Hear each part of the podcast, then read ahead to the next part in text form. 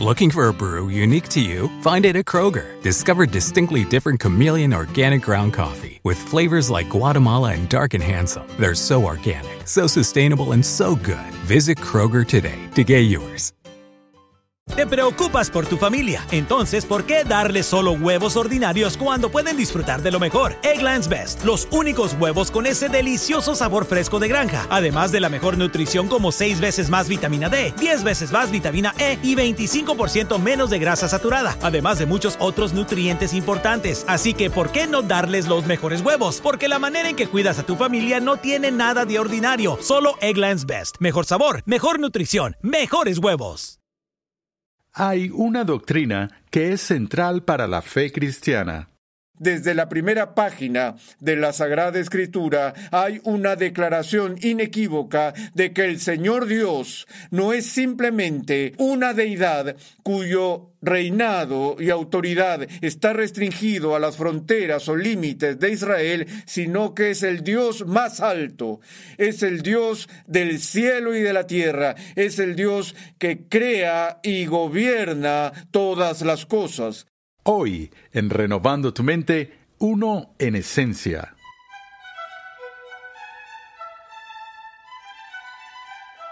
Bienvenidos una vez más a Renovando tu Mente con el Dr. R.C. Sproul. Hoy continuamos con esta edificante serie de enseñanza de 60 lecciones que hemos titulado Fundamentos, un panorama general de la teología sistemática. En esta serie el Dr. Sproul nos muestra que las verdades de la Escritura se relacionan entre sí en perfecta armonía. La unidad y singularidad de Dios es tan central para la vida religiosa de su pueblo que el libro del Deuteronomio ordena que sea enseñada a los hijos diariamente. Muchos preguntan, ¿cómo pueden los cristianos ser fieles a la religión del Antiguo Testamento y sostener la doctrina ortodoxa de la Trinidad? Sin embargo, los cristianos no adoran a tres dioses, sino a uno. Pasemos ahora al salón de clases una vez más a escuchar al doctor R.C. Sproul en la voz de Pepe Mendoza mientras expone una enseñanza central de la fe cristiana. Dios es uno.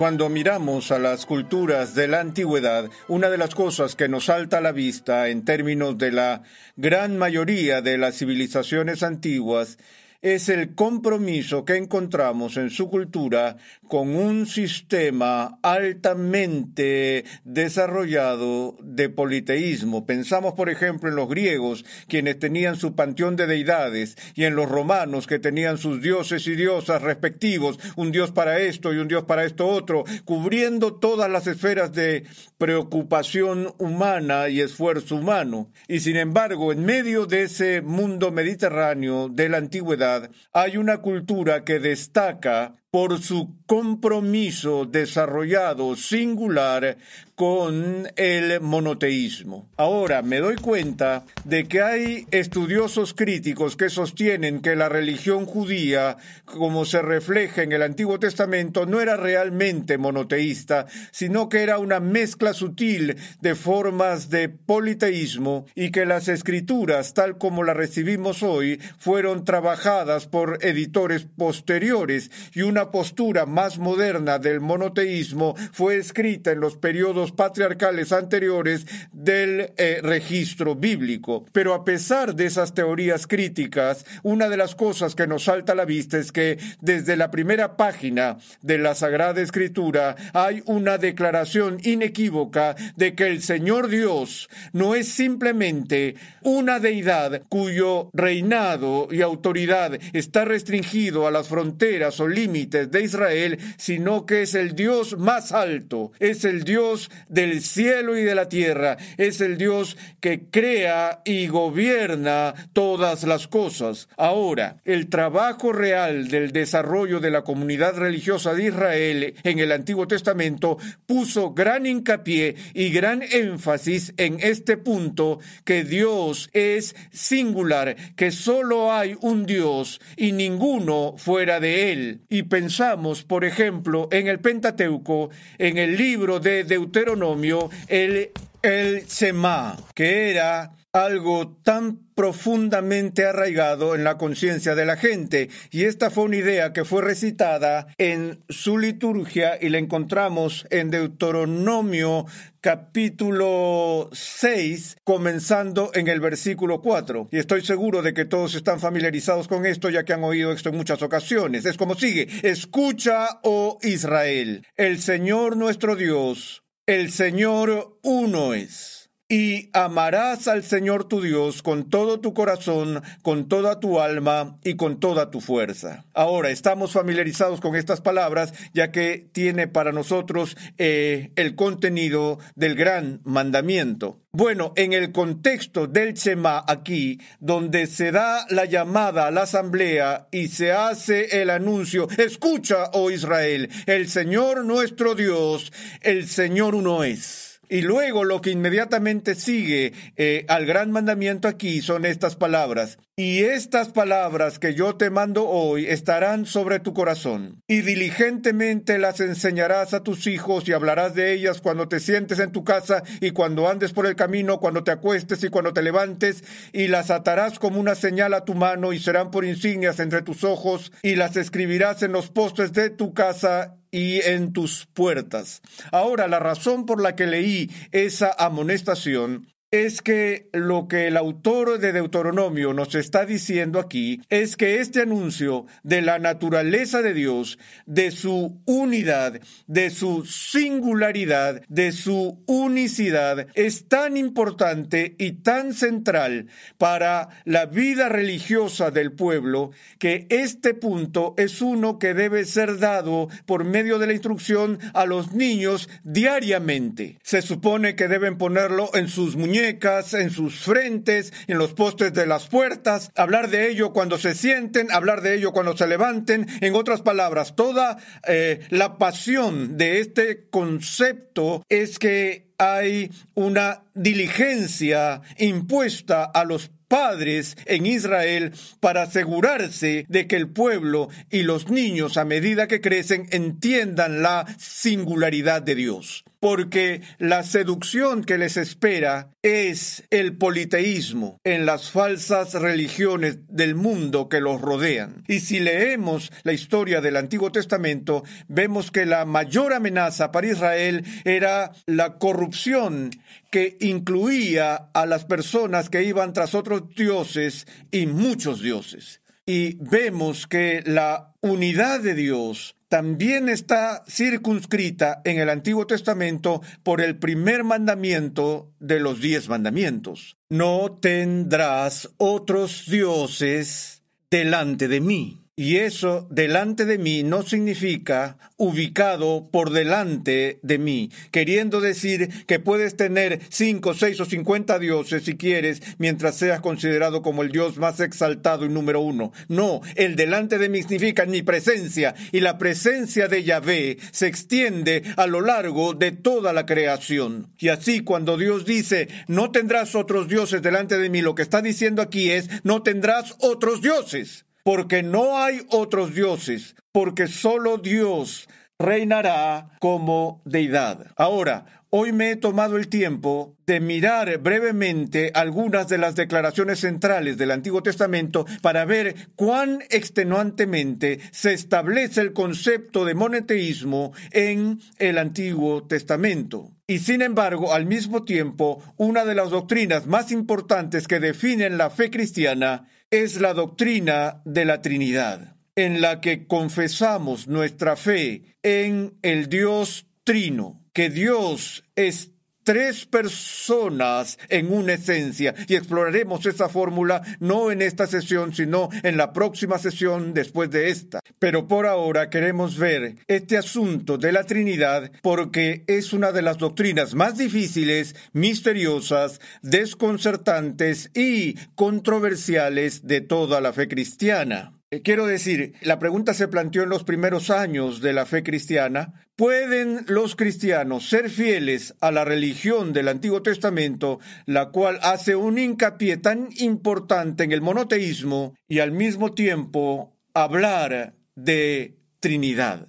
Porque por lo menos a primera vista, cuando hablamos del Dios Trino, la forma en que a menudo es entendida y escuchada por las personas que nos rodean es que creemos en tres dioses. Un Dios Padre, un Dios Hijo y un Dios Espíritu Santo. Puede que no tengamos tantas deidades como se encontró en la religión de Roma o en la griega antigua, pero no las tenemos. Tenemos dos más de las que se encontró en Israel, que tenemos tres dioses, o triteísmo, que es una forma de politeísmo. Así surge inmediatamente la pregunta, ¿por qué la iglesia cristiana, que se consideraba que crecía inseparablemente de la nueva situación del pacto de Israel, cómo pudo la iglesia cristiana hacer una afirmación como la que se encuentra en la Trinidad, de que Dios es Padre, Hijo y Espíritu Santo? Bueno, una vez más, la respuesta a esa pregunta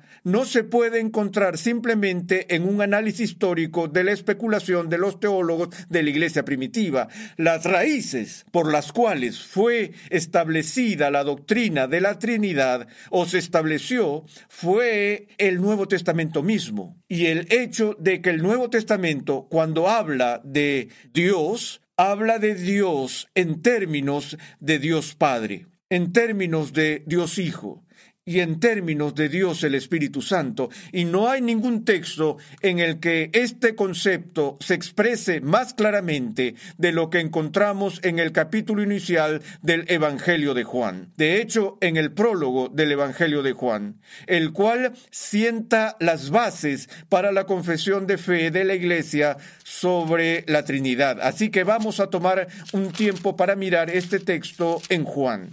Leemos en Juan capítulo 1 estas palabras. En el principio existía el verbo, y el verbo estaba con Dios, y el verbo era Dios. Él estaba en el principio con Dios. Todas las cosas fueron hechas por medio de Él, y sin Él nada de lo que ha sido hecho fue hecho.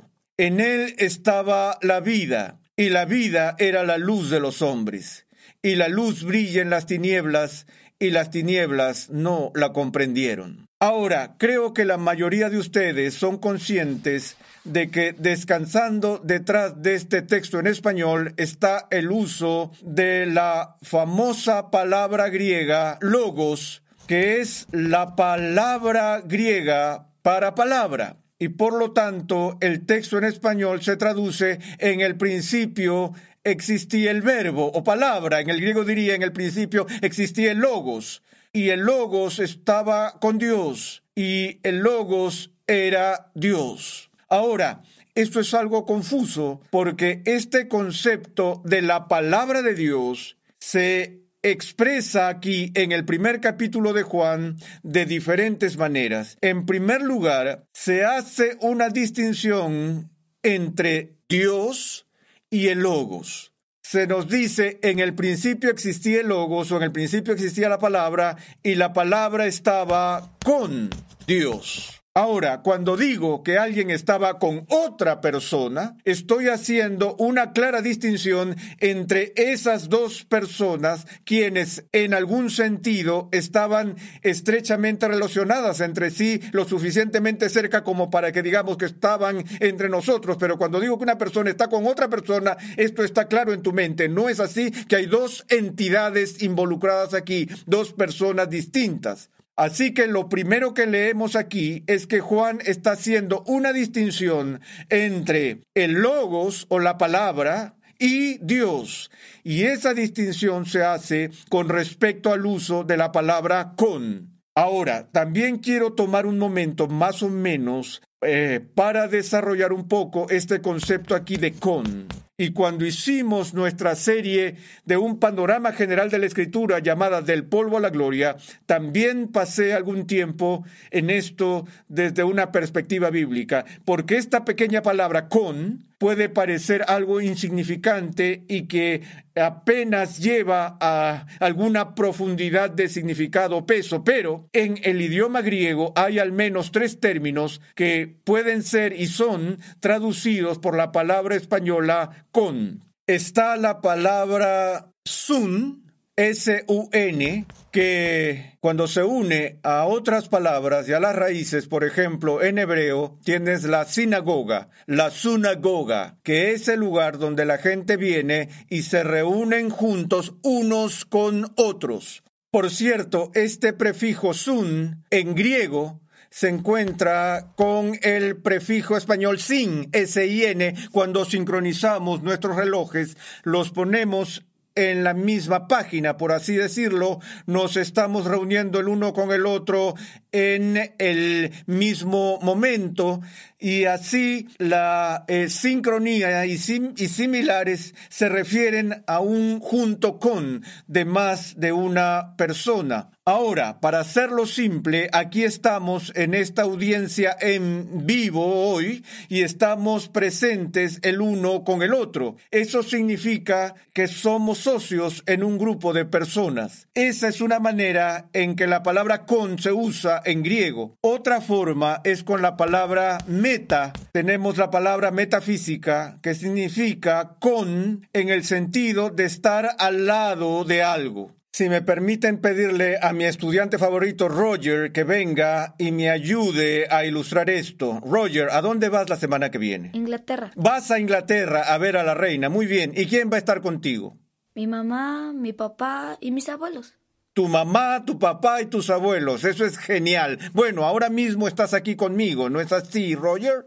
Sí. Y estamos de pie uno al lado del otro. Él está a mi lado él está conmigo. Ves a dos personas caminando por la calle y están juntas. Y tal vez veas a un marido y una esposa y dices, oh, aquí está el señor y la señora tal y tal. Están caminando juntos esta noche. Y la relación es de lado a lado, hombro con hombro. Y así estamos en este lugar, ¿cierto, Roger? Sí, señor.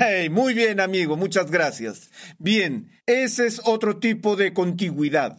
Pero Todavía hay un tercer tipo de con que utilizan los griegos y está indicado por la palabra griega pros, que por cierto constituye la base de otra palabra griega, que es la palabra griega prosopón. Y la palabra griega prosopón es la palabra griega para cara.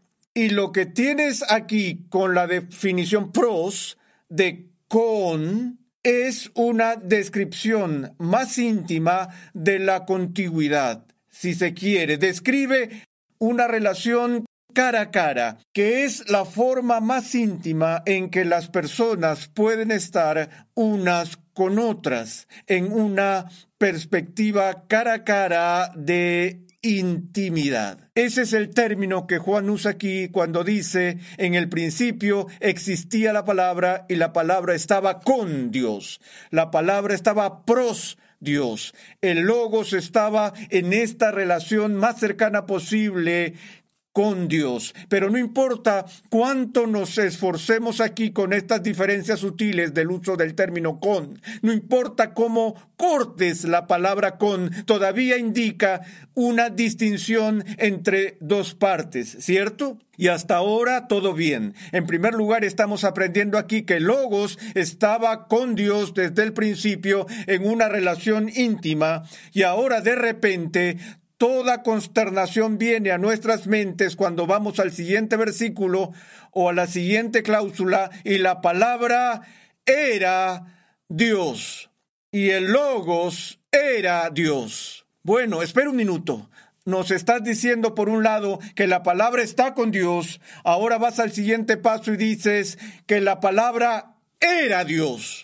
Y el verbo que se utiliza aquí es una forma común del verbo griego ser. Es un verbo de enlace y se utiliza aquí en la eh, función copulativa en la que lo que se afirma en el predicado ya se encuentra en el sujeto de modo que son reversibles. La palabra era Dios y Dios era la palabra. Así que aquí tenemos una clara adscripción de la deidad a la palabra. Así, por un lado, la palabra se diferencia de Dios y de otra manera, la palabra se identifica con Dios.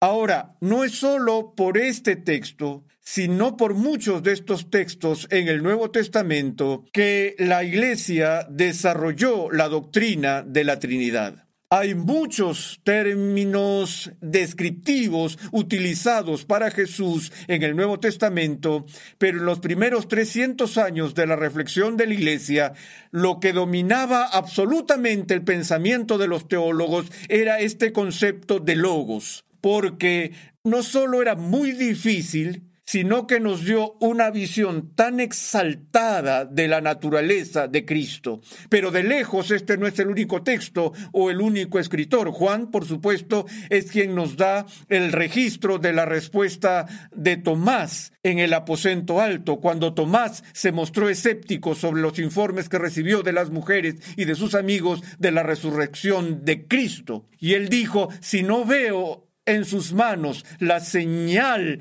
de, de, los clavos y meto el dedo en el lugar de los clavos y pongo la mano en su costado, no creeré. Recordamos el registro dramático en el que Cristo se aparece a los discípulos y muestra sus manos heridas a Tomás e invita a Tomás a poner su mano en la mano, en las heridas de Cristo o en su costado encuentro interesante que las escrituras nunca nos digan si Tomás lo hizo. Todo lo que sabemos es que vio a Cristo resucitado delante de él y Cristo hizo la oferta a Tomás de tocarlo. Y lo siguiente que las escrituras nos dicen es que Tomás está de rodillas clamando, Señor mío y Dios mío.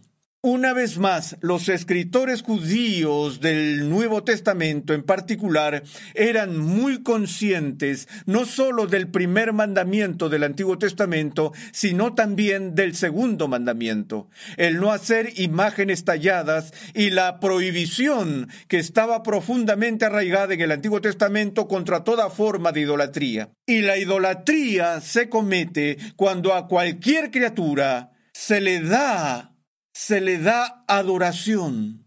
De modo que la comprensión de los escritores del Nuevo Testamento era la siguiente, que adorar a Cristo solo puede ser justificado si de hecho, de alguna manera, es divino. Porque si no lo es, entonces, en el mejor de los casos, es una criatura. Y la adoración de la criatura es una violación de la verdadera religión, es la esencia de la idolatría y que Jesús mismo aceptó la adoración de Tomás es muy significativo. Jesús en otras ocasiones en el Nuevo Testamento, cuando sana en el día de reposo, cuando perdona el pecado, y los fariseos se oponen a eso, dicen, ¿quién crees que eres? Este hombre se está haciendo igual a Dios. Entendieron la implicancia de lo que Jesús estaba diciendo, porque Jesús dijo, hago esto para que sepan que soy el Señor del día de reposo.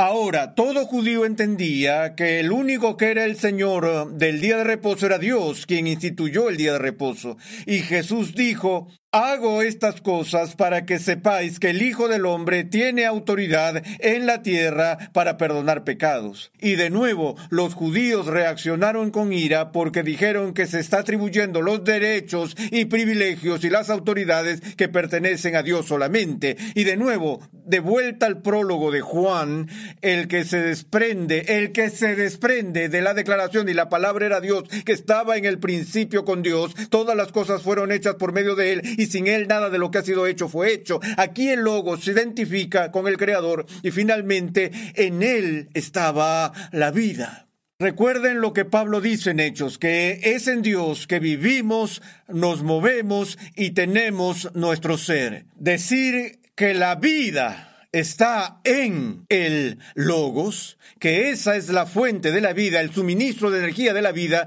es claramente atribuir deidad a este que se llama el verbo, la palabra. Y así vemos que si vamos a tratar el concepto bíblico de Cristo y del Padre y del Hijo, tenemos que tener una fórmula que por un lado hace una clara distinción entre las personas de la Trinidad y una distinción que no destruye la deidad de cada uno. Y veremos cómo ocurrió eso en nuestra siguiente lección.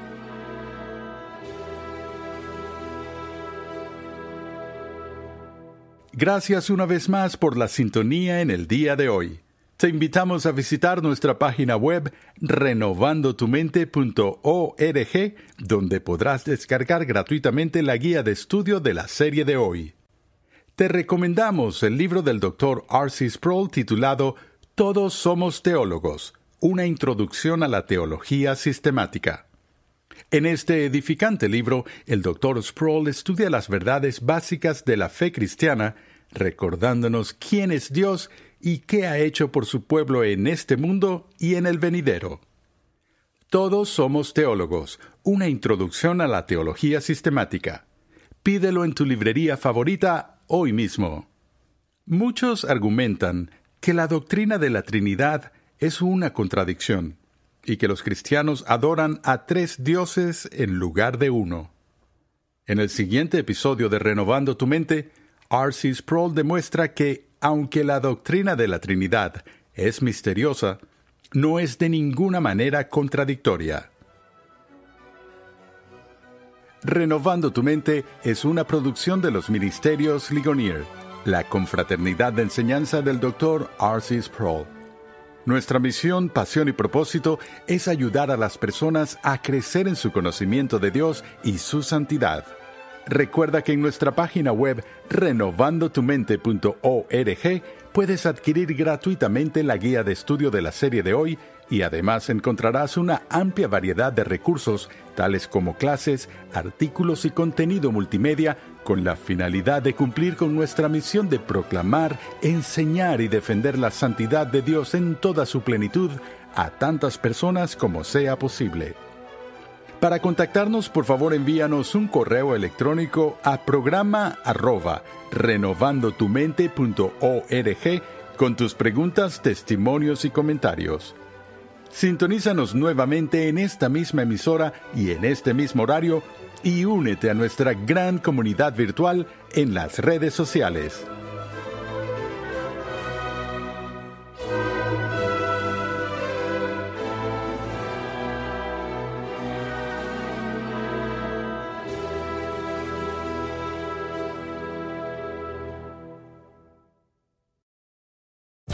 Por tu familia, entonces ¿por qué darles solo huevos ordinarios cuando pueden disfrutar de lo mejor? Egglands Best, los únicos huevos con ese delicioso sabor fresco de granja, además de la mejor nutrición como 6 veces más vitamina D, 10 veces más vitamina E y 25% menos de grasa saturada, además de muchos otros nutrientes importantes. Así que ¿por qué no darles los mejores huevos? Porque la manera en que cuidas a tu familia no tiene nada de ordinario, solo Egglands Best. Mejor sabor, mejor nutrición, mejores huevos.